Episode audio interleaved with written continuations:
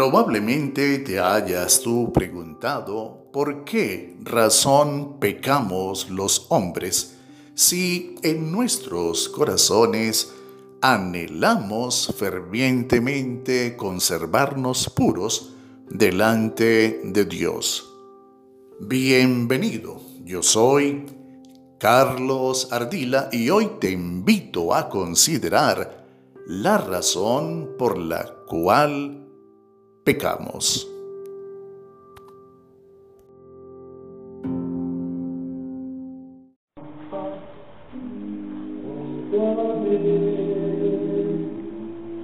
Y en el espacio del día de hoy, una respuesta a la inquietud. Y si no quiero pecar, ¿por qué razón lo hago? La palabra de Dios dice, todo aquel que comete pecado infringe o viola la ley porque el pecado es la violación de la ley. Primera epístola del apóstol Juan, capítulo 3, versículo 4.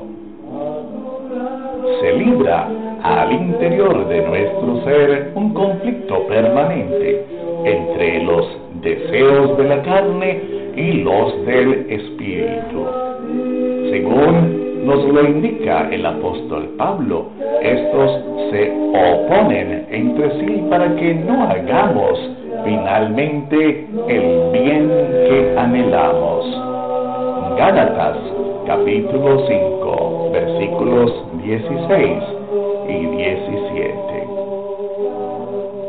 Dicho conflicto real al interior de nuestro ser se da con ocasión de la constante oposición de Satanás a nuestro Dios.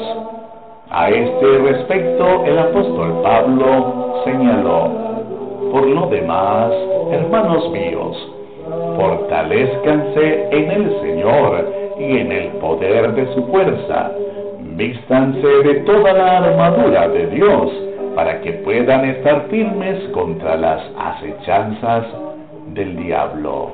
Toma nota por favor de este texto y léelo detenidamente. Efesios capítulo 6 versículos del 10 al 18. Satanás, nuestro enemigo, nos indica el apóstol Pedro anda por el mundo buscando como un león rugiente a quien devorar. Sean sobrios y velen porque su adversario quiere dañarles. Primera de Pedro capítulo 5 versículo 8. Sin embargo, palabra de Dios asimismo nos indica el poder que tenemos en el Señor para poder enfrentar a nuestro enemigo. Sométanse ustedes a Dios, resistan al diablo y él huirá de ustedes. Santiago capítulo 4 versículo 7. Ahora, ¿cuáles son los efectos del pecado en nuestras vidas?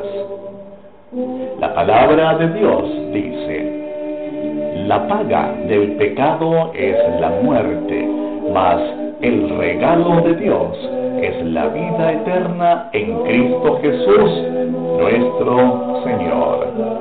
Romanos capítulo 6, versículo 23. Lo indica el apóstol Pablo, el efecto producido por el pecado en nuestras vidas es la muerte espiritual. Seguramente te preguntarás qué significado tiene la muerte espiritual. Una vez más, la palabra del Señor nos ayuda a entender. Básicamente, la palabra muerte significa separación.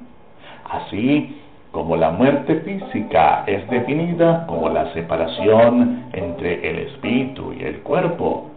Santiago capítulo 2, versículo 26. La muerte espiritual consiste en la separación temporal o eterna entre Dios y el hombre a causa del pecado. La palabra de nuestro Dios nuevamente dice, He aquí, no se ha acortado la mano del Señor para salvar, ni se ha agravado su oído para no oír. Pero sus pecados han hecho división o separación entre ustedes y su Dios, y sus pecados han hecho ocultar de ustedes su rostro para no oír. Isaías capítulo 59 versículos 1 y 2.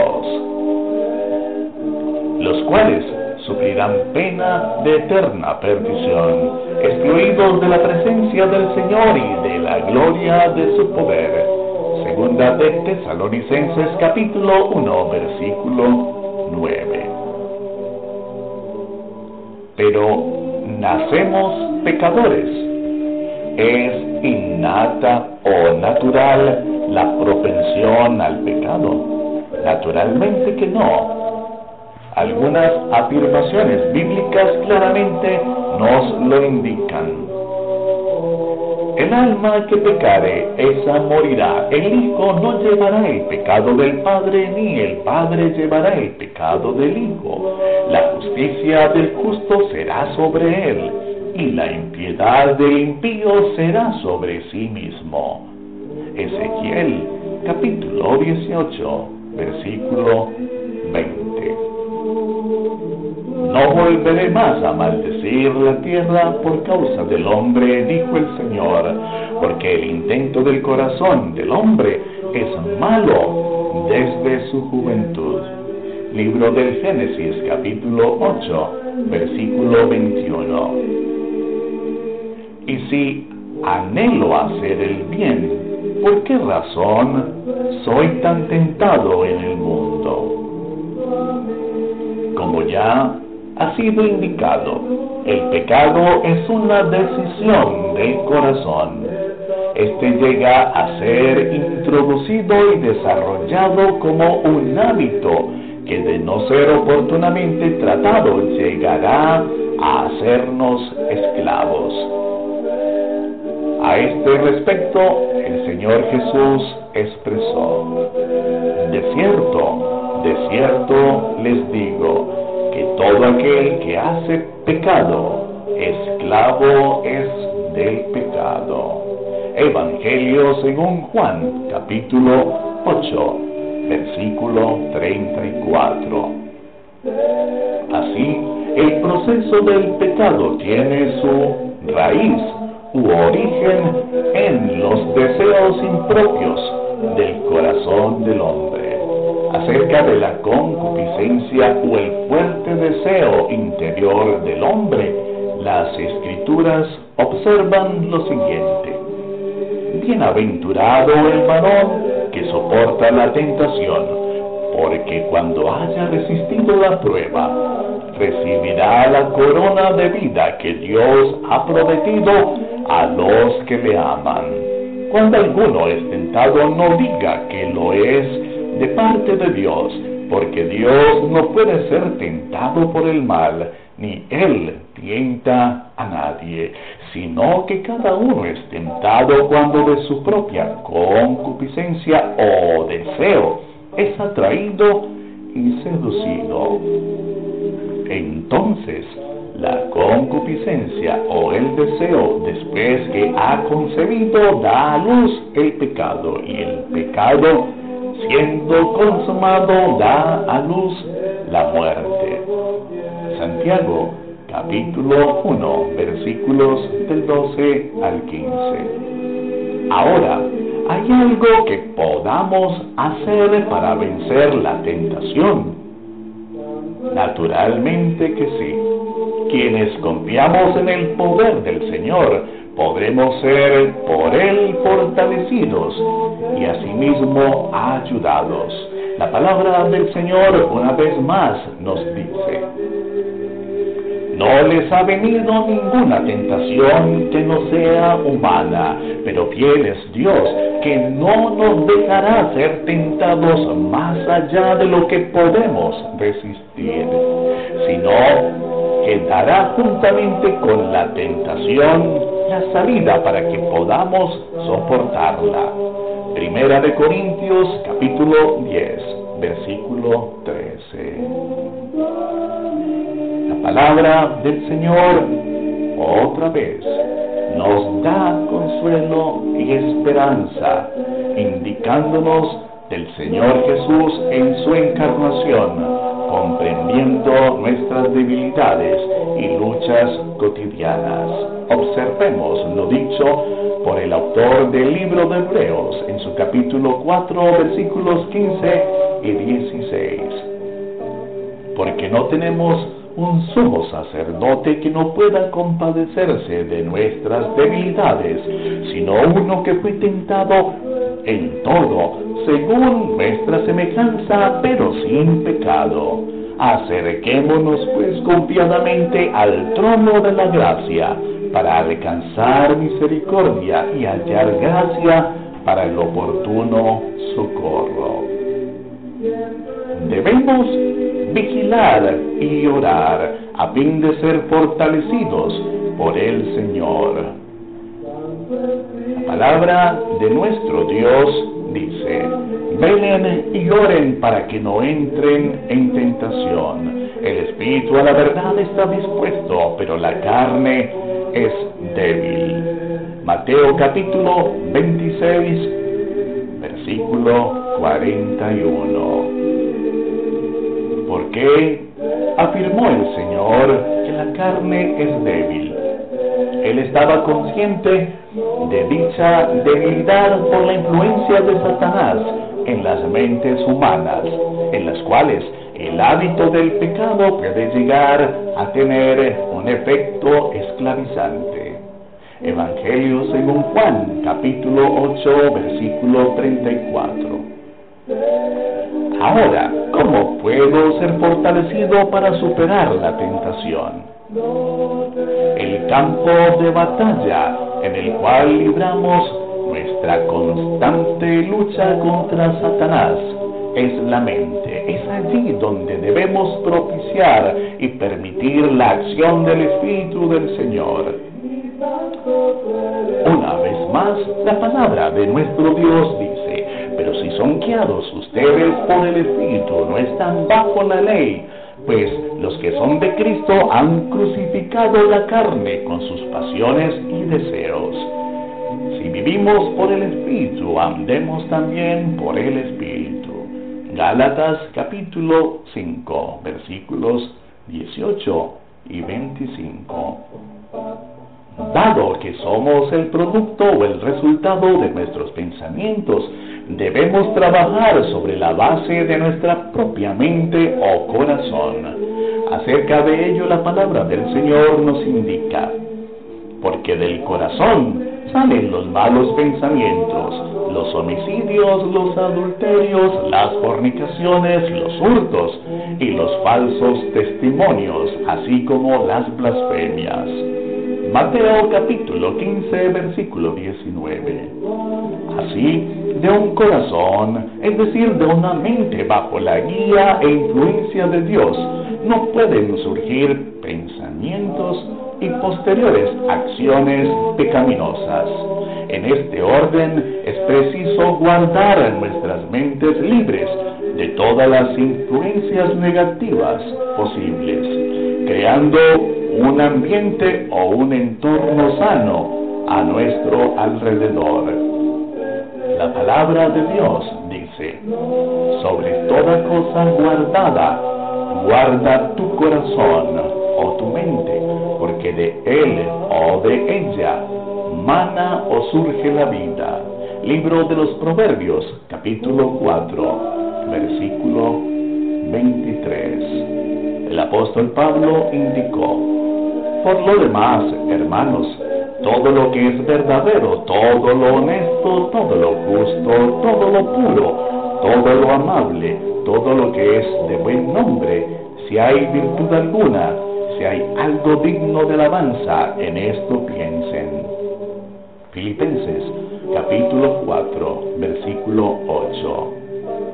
Si nuestros pensamientos son positivos, en consecuencia absolutamente lógica, nuestras acciones tenderán a hacerlo también. ¿Podrá Dios perdonarme todos mis pecados? ¿Existe una solución para los muchos pecados que ya he cometido? Desde luego que sí. A este respecto la palabra del Señor nos dice, porque de tal manera amó Dios al mundo que ha dado a su Hijo único, para que todo aquel que en él cree no se pierda, mas tenga vida eterna. Evangelio según Juan capítulo 3, versículo 16. A quienes hemos creído en el Señor Jesús estamos dispuestos a seguirle obedeciéndole hasta el fin de nuestros días, la palabra del Señor nos indica. Arrepiéntanse y bautícese cada uno de ustedes en el nombre de Jesucristo para el perdón de los pecados y recibirán el don del Espíritu Santo. Libro de los Hechos, capítulo 2, versículo 38. Mediante el ser bautizados podemos recibir el perdón de nuestras culpas y asimismo el don del Espíritu Santo, quien de allí en más será quien a través de su palabra, la Biblia, llene e influencie guiando nuestras vidas. Y bien, el ser bautizado me garantizará recibir el poder para no volver a pecar jamás. No, el bautismo nos da la oportunidad de reiniciar una relación nueva con Dios. No nos hace infalibles en manera alguna, lo cual es solo facultad de Dios. Aun cuando querramos no pecar jamás, eventualmente en algún momento nuevamente lo haremos. Respecto a ello, el apóstol Juan indica, Hijitos míos, estas cosas les he escrito para que no pequen. Si alguno hubiere pecado, abogado tenemos para con el Padre, a Jesucristo el justo, y Él es la propiciación o el sacrificio aceptable por nuestros pecados, y no solamente por los nuestros, sino también por los de todo el mundo. Primera epístola del apóstol Juan, capítulo 2, versículos 1 y 2. Se requiere de la decisión firme de continuar fieles en nuestra relación con Dios. De ser así, su sangre continuará teniendo sobre nosotros el efecto de un poder purificador permanente en el tiempo. Pero si andamos en luz como Él está en luz, tenemos comunión los unos con los otros y la sangre de Jesucristo su Hijo nos limpia de todo pecado. Si decimos que no tenemos pecado, nos engañamos a nosotros mismos y la verdad no está en nosotros. Si confesamos nuestros pecados, Él es fiel y justo para perdonar nuestros pecados y limpiarnos de toda maldad. Primera epístola del apóstol Juan, capítulo 1 versículos del 7 al 9. Amigo, amiga, es cuestión de decisión. La duda y la indecisión son enemigos que vencer. En Dios está el poder para superar nuestras debilidades. Confiemos en el Señor y en el poder de su fuerza. Si aún no has entregado tu vida al Señor, hazlo ahora y serás en él fortalecido.